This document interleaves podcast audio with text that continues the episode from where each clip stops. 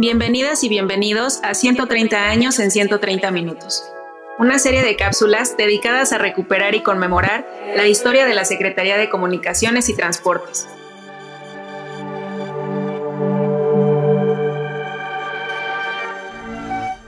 Hoy hablaremos sobre la expansión de las comunicaciones telegráficas en América y Europa, además de la fusión de la Dirección de Correos y de Telégrafos.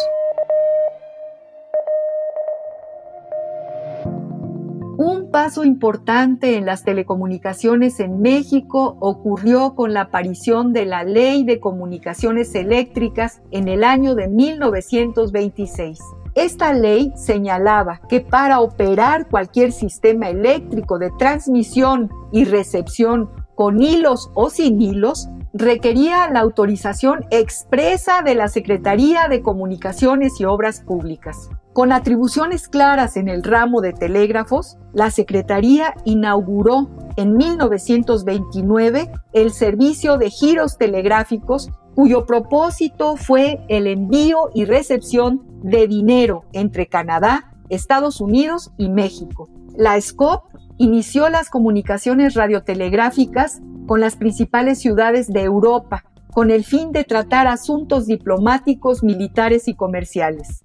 Pese a que la telegrafía ocupaba un lugar relevante en las funciones de la SCOP, en el año de 1933 se decidió fusionarla con correos, creándose la Dirección General de Correos y Telégrafos. Los telegrafistas, inconformes con la medida, protestaron y se fueron a huelga, pero después de llegar a un acuerdo, ambos servicios permanecieron unidos hasta 1942. Como parte de la modernización de la red telegráfica nacional, la SCOP incorporó el sistema multiplex a algunas oficinas telegráficas, el cual consistía en transmitir simultáneamente hasta ocho mensajes por un solo hilo.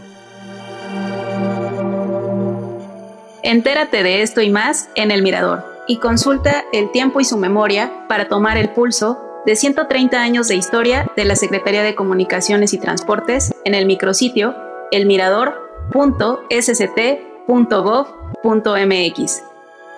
Gracias por escucharnos y hasta un nuevo episodio.